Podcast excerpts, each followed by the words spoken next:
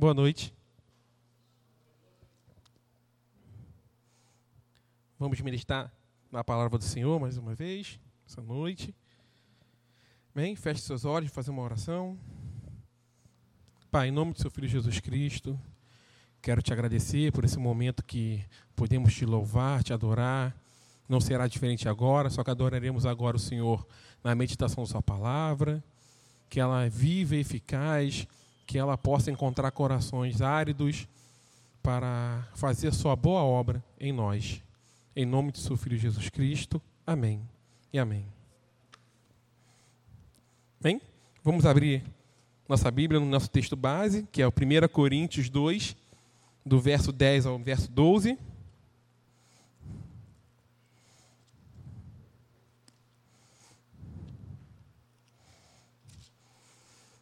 Primeira Coríntios, primeiro Coríntios, capítulo 2, verso 10 ao verso 12.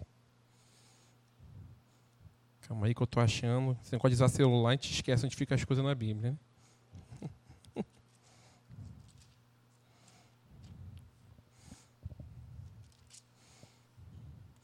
Diz assim a palavra do Senhor.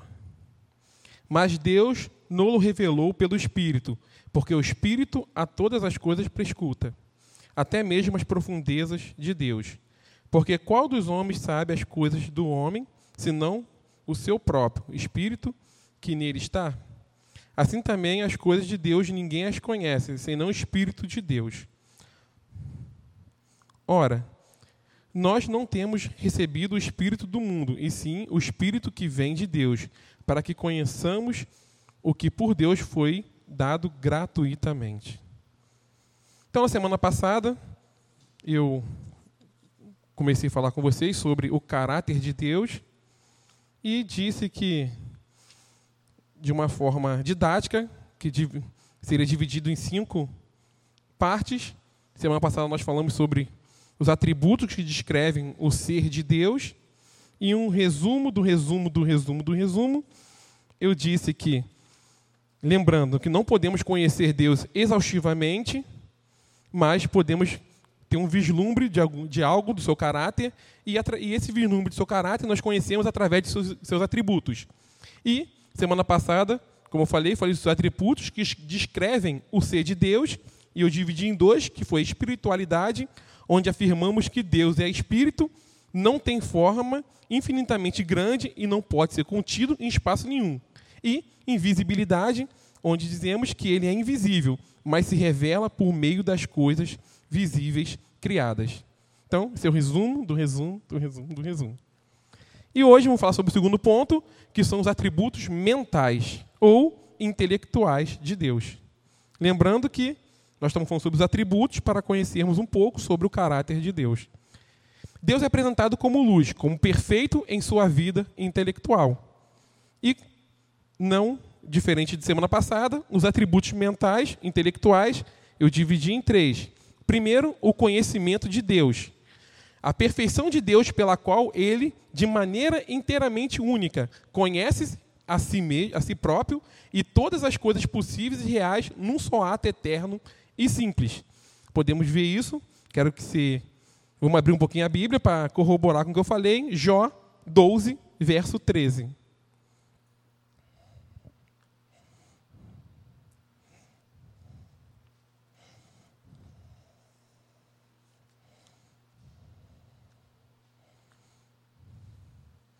Diz assim: Não, com Deus está a sabedoria e a força. Ele tem conselho e entendimento. Então, a perfeição de Deus está na maneira única, inteira, dele se conhecer a si próprio. E dentro do conhecimento de Deus, eu dividi em três pontos. Muita coisa. A primeira é a sua natureza, a onipotência. O conhecimento de Deus é arquetípico, conhece o universo anteriormente à sua existência. O conhecimento não é obtido de fora. Não é, ele também é intuitivo, antes que demonstrativo, é, antes que demonstrativo ou discursivo. Ele é inato e imediato, não resulta da observação ou de um processo de raciocínio, e é simultâneo, vê as coisas de uma vez. na sua totalidade, não fragmentada, não uma após a outra. Ele é completo e plenamente consciente. Então, dentro dos atributos mentais e intelectuais, dentro do conhecimento de Deus, dentro desses atributos, essa natureza onipotente, ela já vê tudo como ela é. Não espera parcialmente como vem acontecendo. Ele já vê tudo como ela é. Essa, e há uma distinção que ela pode ser necessária e livre. Necessária é o conhecimento que Deus tem de si e de todas as coisas possíveis, que repousa na consciência da sua onipotência. Não é determinado por uma ação ou vontade divina, porque Ele é o divino, Ele é o todo. Então não é determinado por algo para Ele, Ele mesmo determina. E é livre, que todas as coisas reais que existem no passado, no presente e que existirão no futuro funda-se no conhecimento infinito do seu próprio eterno, propósito eterno, totalmente abrangente e imutável. É determinado por um ato concomitante da sua vontade. Ok? E ainda dentro, a parte B é a sua extensão. Fala de sua natureza, que ele vê tudo como é e como será no presente, no passado e no futuro. E a sua extensão, que é a sua onisciência, ele é perfeito em sua natureza. A sua abrangência, Deus se conhece a si próprio e a si próprio todas as coisas que dele provém, passadas, presente e futuro, e conhece em sua real relação. Conhece o que é possível, o que existe concretamente e todas as coisas que poderiam ocorrer em certas circunstâncias atuais para, para a mente. Ele é perfeito em conhecimento, não olha para as aparências exterior, mas para o coração, e conhece o lugar da sua habitação e os dias da sua vida. Deus, plenamente consciente em tudo. Se ele quisesse hoje dizer para nós quantos grãos de areia há na terra, quantas estrelas há no céu, ele não teria que parar para contar rapidamente para fazer essa resposta para nós. Ele não teria que pesquisar, de repente, lá no, no seu relatório, no seu HD, que quando ele criou, o que que quantas ele colocou no céu e quantas ainda haviam de, de explodir e virar estrelas no cotidiano. Ele não teria que fazer isso. Ele não teria que raciocinar para chegar nessa conclusão. Essa resposta seria dada de imediato, porque isso já estaria na sua mente, porque ele criou e dele provém. A parcela mínima do conhecimento divino está sempre todo presente na sua consciência, nunca se apaga nem é transferido para uma memória não consciente. O conhecimento de Deus jamais muda ou aumenta. Desde toda a eternidade, Deus conhece todas as coisas que aconteceriam e todas as coisas que faria. Então, a vontade de Deus, ela não muda. Ela é constante no passado, no presente e no futuro ele não vai mudando de acordo como o caminhar da história vai acontecendo, de acordo com a criação vai caminhando para algum lugar. Ele já, usar essa palavra, predeterminou tudo antes de, de, já, de acontecer. Então, o conhecimento de Deus, na sua natureza, ele é obtido, não é obtido de fora, ele é um resultado direto dele, não é parcial, na sua extensão, ele é perfeito em sua natureza, conhece a si próprio, e por conhecer a si próprio, ele conhece tudo que provém dele. E uma terceira parte, nesse ponto ainda, seria a presciência de Deus. E aqui eu não vou esgotar esse assunto, até porque a presciência de Deus tem a ver com a questão dele predeterminar tudo e a livre ação do homem. Então, eu não vou conseguir com certeza, é, esgotar esse assunto, até porque eu já falei que a gente não consegue esgotar Deus, todo o seu conhecimento, mas esse assunto especificamente, da presciência dele, eu não vou esgotar aqui mesmo, e vou tentar, de uma certa forma, a gente chegar numa conclusão nesse sentido de que ele determinou, e porque se ele determinou, porque ele não determinou de uma forma boa, né? Mas de Deus contra as livres ações do homem. Na questão que requer discussão é a presciência de Deus. de quantas livres ações do homem. Deus pode ter conhecimento prévio, onde a necessidade humana é, domina, mas achamos difícil conceber um conhecimento prévio de ações que o homem origina livremente. A Escritura ensina a presciência divina de eventos contingentes. Nós podemos ver isso em 1 Samuel 23, do verso 10 ao 13. Vamos ver isso lá. 1 Samuel 23, do verso 10 ao 13.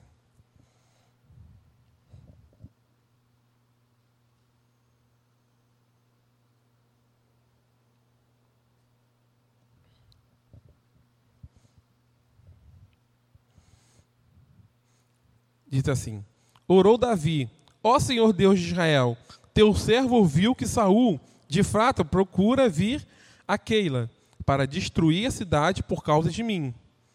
Entregar-me-ão os homens de Keila nas mãos dele? Descerá Saul com o teu servo, ouviu? Ah, Senhor Deus de Israel, faz-o saber a teu servo. E disse o Senhor: Descerá.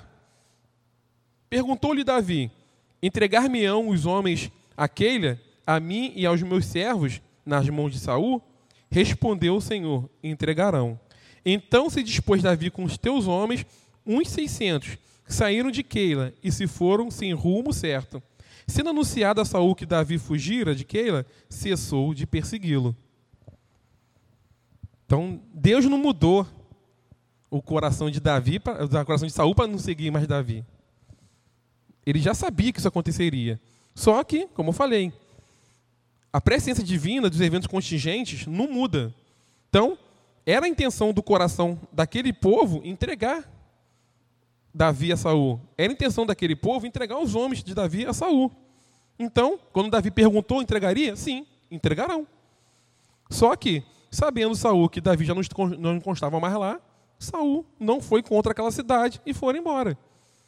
Essa já é a presciência do Senhor, mostrando que ele já sabia de antemão, ele não mudou nada. Simplesmente ele respondeu a Davi o que era pré-determinado, que seria entregue, que seria levado à mão de Saul.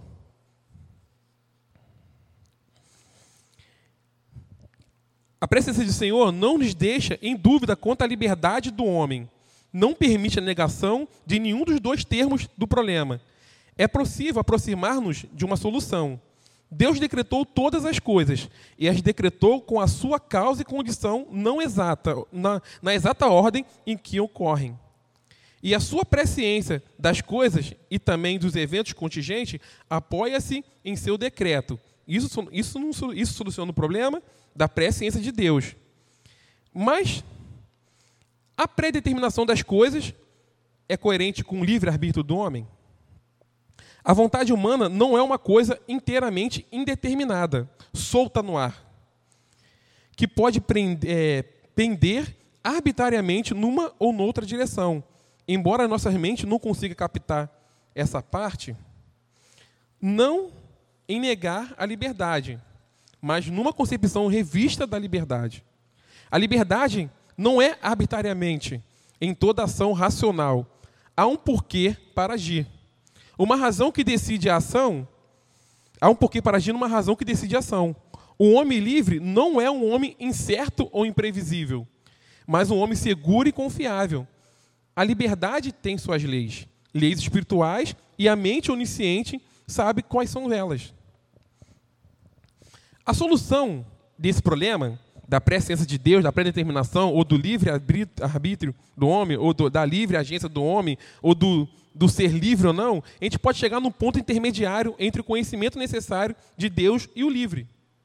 Uma tentativa de conciliar as duas coisas, que logicamente se excluem uma da outra, é uma classe especial das coisas realmente futuras, desde que a sua base não é o eterno propósito de Deus, mas a livre ação da criatura como simples, simplesmente prevista.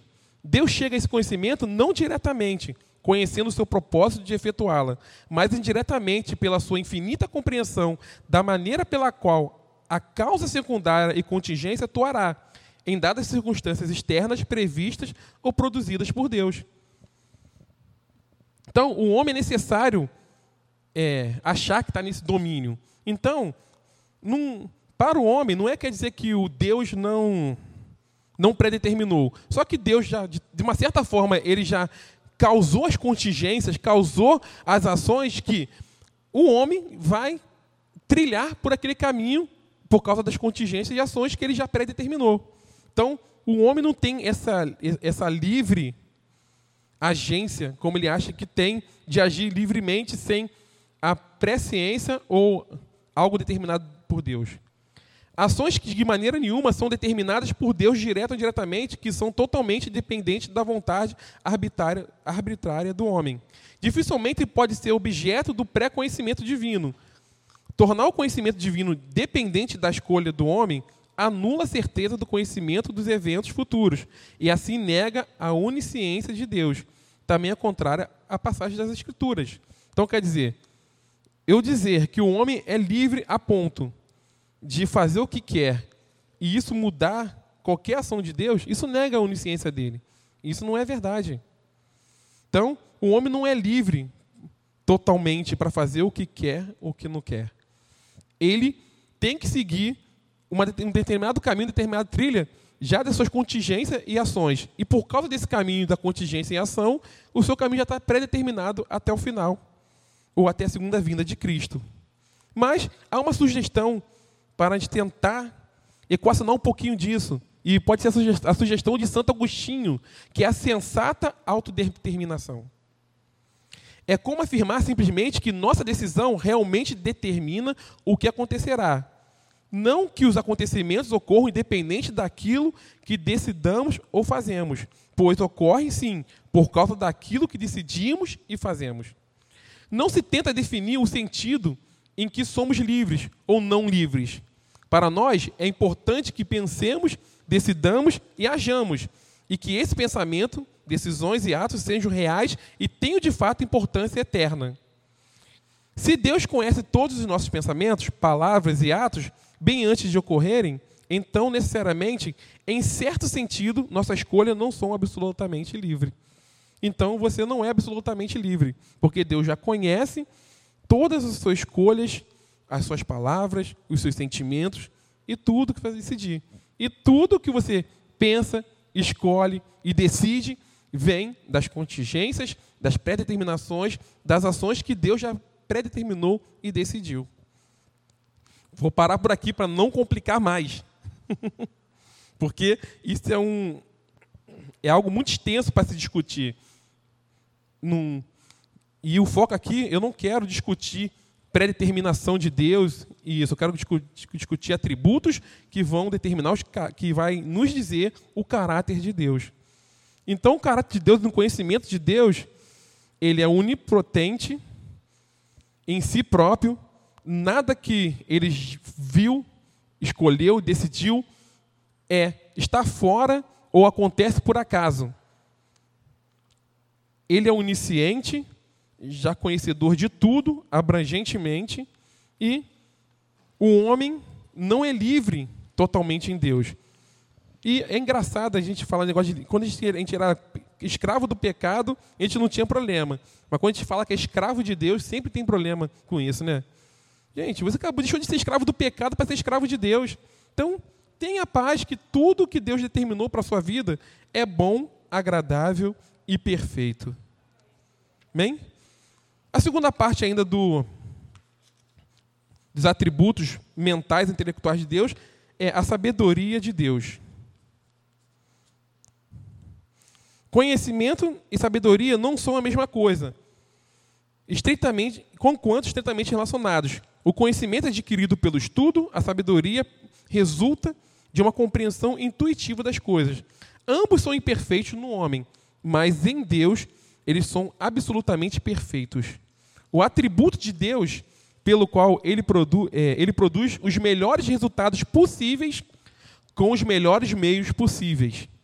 A perfeição de Deus, pela qual ele aplica o seu conhecimento à consecução dos seus fins de um modo que o glorificam o máximo. Todos os fins secundários estão subordinados. E segundo a Escritura, este fim último é a glória de Deus. Sabedoria de Deus ou é a glória de Deus, a sabedoria de Deus ou a personificação dele, a providência e a redenção. Então, a sabedoria de Deus é de uma certa forma, ele faz tudo para que, numa, no seu, na sua totalidade e no máximo, glorifiquem o seu ser. A sabedoria de Deus também se revela em nossas vidas. Nós podemos ver isso lá em Romanos 8, 28.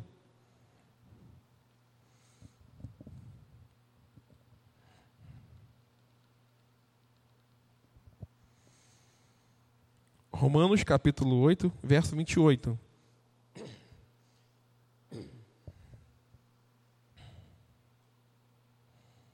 Sabemos que todas as coisas cooperam para o bem daqueles que amam a Deus, daqueles que são chamados segundo o seu propósito. Então, a sabedoria de Deus se revela a nós e nos faz avançar na meta que é alcançar e ser imagem de Cristo, que podemos ver no verso 29 do próprio capítulo 28, capítulo 8. Porquanto, aos que antemão conheceu, também os predestinou, para serem conforme a imagem de seu filho, a fim de que ele seja o primogênito entre muitos irmãos. Então, a sabedoria de Deus nos é, pode ser revelada em nossas vidas para que possamos ser mais parecidos com a imagem de Cristo. Como nós vimos agora no verso 8, 28 e 29 do capítulo 8 de Romanos. Pedir a sabedoria de Deus quando dela precisamos. Nós também podemos pedir a sabedoria de Deus quando dela precisamos. Você pode anotar aí no seu caderninho, não vamos lá, em 1 Tiago, desculpa, em Tiago 1,5. Isso está lá, que possamos pedir a sabedoria de Deus quando precisamos dela.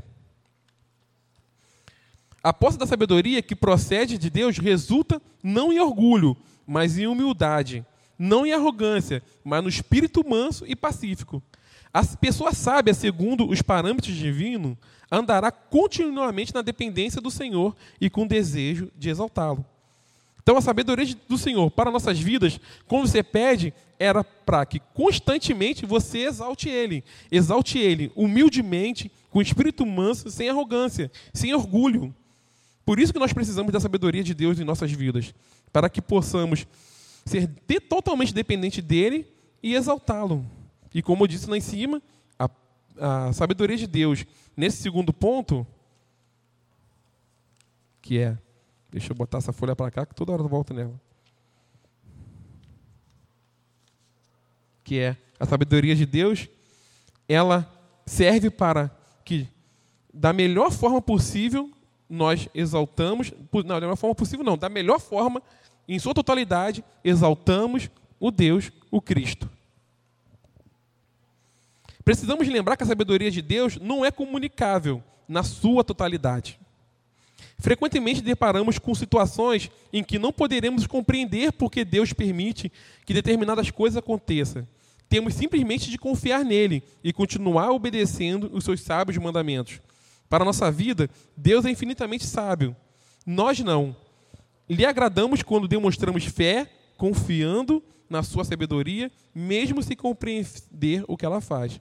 Então, para que você consiga continuar é, confiando em Deus e com, consiga, mesmo mediante a determinadas coisas que são inexplicáveis para você porque está acontecendo, você precisa pedir a sabedoria de Deus para que somente Ele para que somente Ele possa ser exaltado e você possa compreender com fé porque aquilo está acontecendo.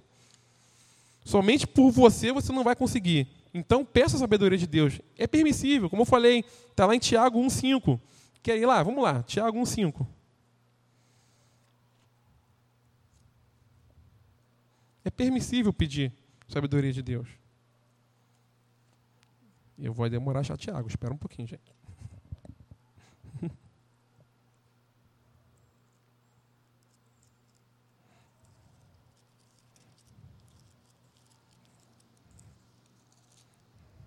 Aqui.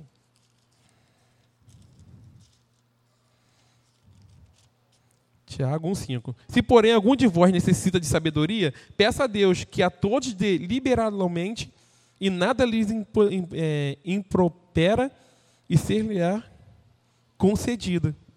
Então, Deus não nega sabedoria para vocês. Então nós precisamos da sabedoria de Deus para que possamos entender as circunstâncias que acontecem em nossa vida e para que você fique em, fique em paz e saiba que aquilo que aconteceu em sua vida é para, na totalidade e no máximo, glorificar a Cristo Jesus, glorificar a Deus. E o terceiro ponto dessa noite, para terminarmos, é a veracidade de Deus. Então, o terceiro ponto dentro do, dos atributos mentais e intelectuais de Deus é a veracidade de Deus. Deus é verdade, é verdade em seu sentido mais abrangente. No sentido metafísico, nele a divindade se concretiza perfeitamente. Ele é tudo que, como Deus deveria ser, e como tal, distingue-se de todos os outros deuses. No sentido ético, revela-se como realmente e de modo que a sua revelação é absolutamente confiável. No sentido lógico, conhece as coisas como realmente são e constitui de tal modo a mente do homem que este pode conhecer não apenas a aparência, mas também a realidade das coisas.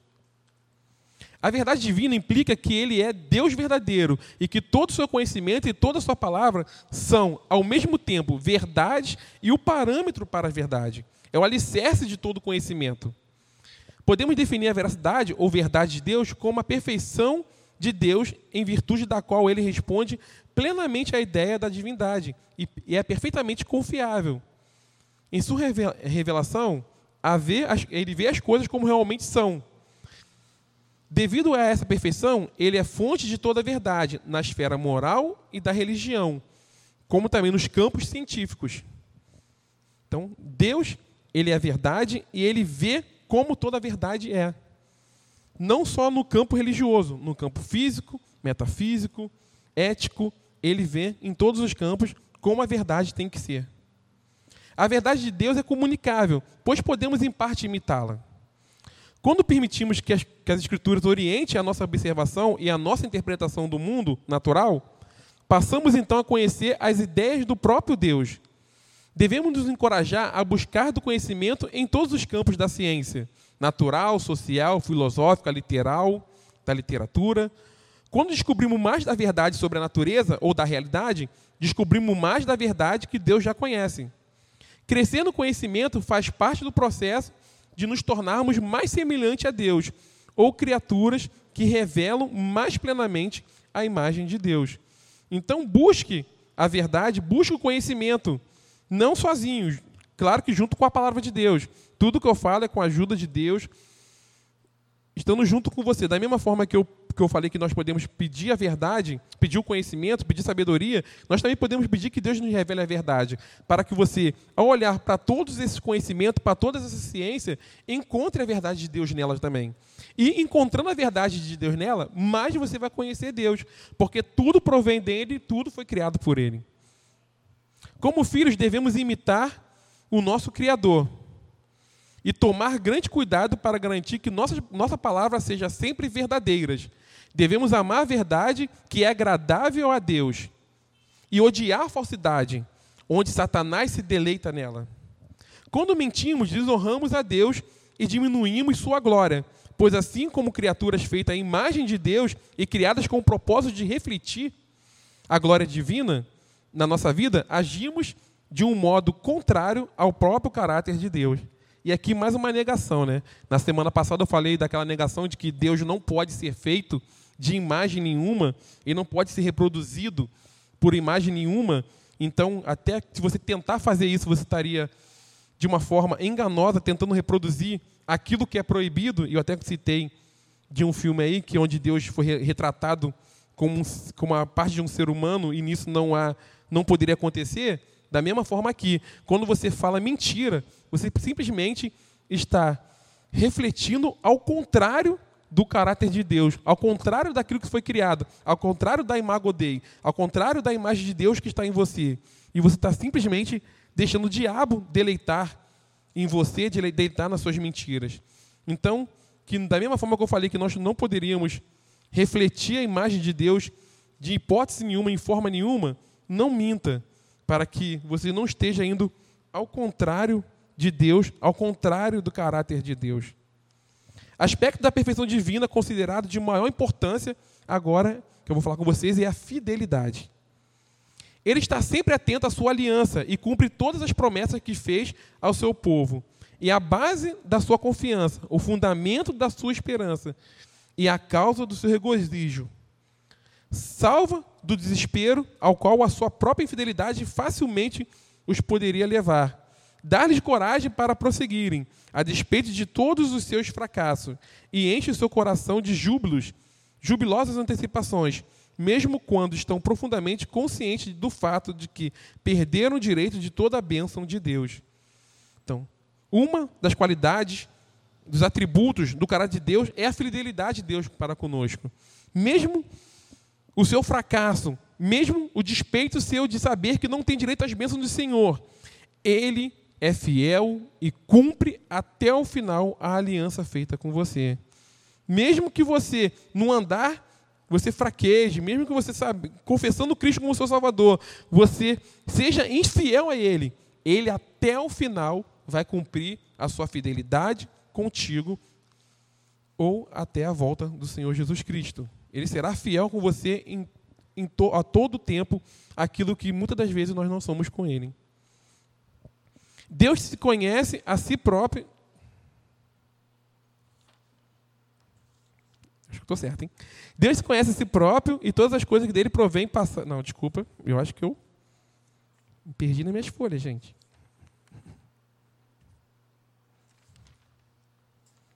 Espera um pouquinho. Tem alguma folha aqui que eu. Ih, gente. Fui botando uma embaixo da outra. Não numerei, fiz a besteira absolutamente compreensivo. Espera só um pouquinho. Negar a liberdade, mas numa concepção prevista. Universidade de Deus. Ok. É isso, gente. Então, Deus é, ele é perfeito, ele é tudo provém dele, não não há nada que passa desapercebido, não há nada que já não tenha predeterminado, não há nada que da sua natureza não tenha saído da sua própria natureza. Tudo foi criado por ele, ele é onipotente, ele é, ele é onisciente, nada acontece, nada sai do eixo, nada nada acontece na, ni, é, e ele não tem que ficar buscando nos seus pensamentos o, o que vai acontecer, o que ele predeterminou, porque se ele precisar responder para nós qualquer pergunta, ele responderia, porque tudo é inato, tudo já está direto na sua mente, sem, sem ter que buscar nada no seu, nas suas anotações. E ele é fiel, ele é verdadeiro, e toda a verdade provém dele, toda a criação provém dele, então nós só podemos conhecer a verdade e conhecer mais de Deus se buscarmos, sim, é, conhecimentos, não só de Deus, mas também na filosofia, na, na ciência, nas coisas do, da, da criação. E ele é fiel para com você, mesmo que você não seja fiel. Ele, até o final, ele vai cumprir tudo aquilo que ele já determinou para a sua vida. Amém? Esse é o segundo ponto, é, os atributos mentais e intelectuais de Deus.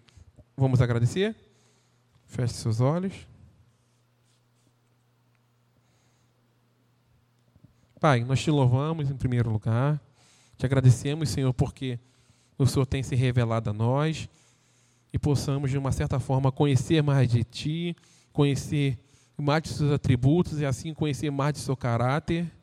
Obrigado, Senhor, porque eu não sou um homem livre, solto, sem direção, é, vivendo pelo acaso, pelo contrário, o Senhor já predeterminou todas as circunstâncias, todas as casualidades para que eu trilhe o meu caminho da forma que eu glorifique muito mais, ao máximo, em toda a totalidade, Senhor. Então, obrigado, meu Pai. Obrigado porque, mesmo sem compreender, mesmo sem saber o porquê que alguma coisa acontece comigo, eu sei que eu estou glorificando e exaltando o Senhor ao máximo. E obrigado por ser fiel a mim, fiel aos meus irmãos, fiel à família de Cristo, fiel aos irmãos por aí em toda a criação. Obrigado, meu Pai, porque mesmo sendo fiel, mesmo eu pecando contra ti, o Senhor até o final vai ser fiel e cumprir o seu propósito na minha vida.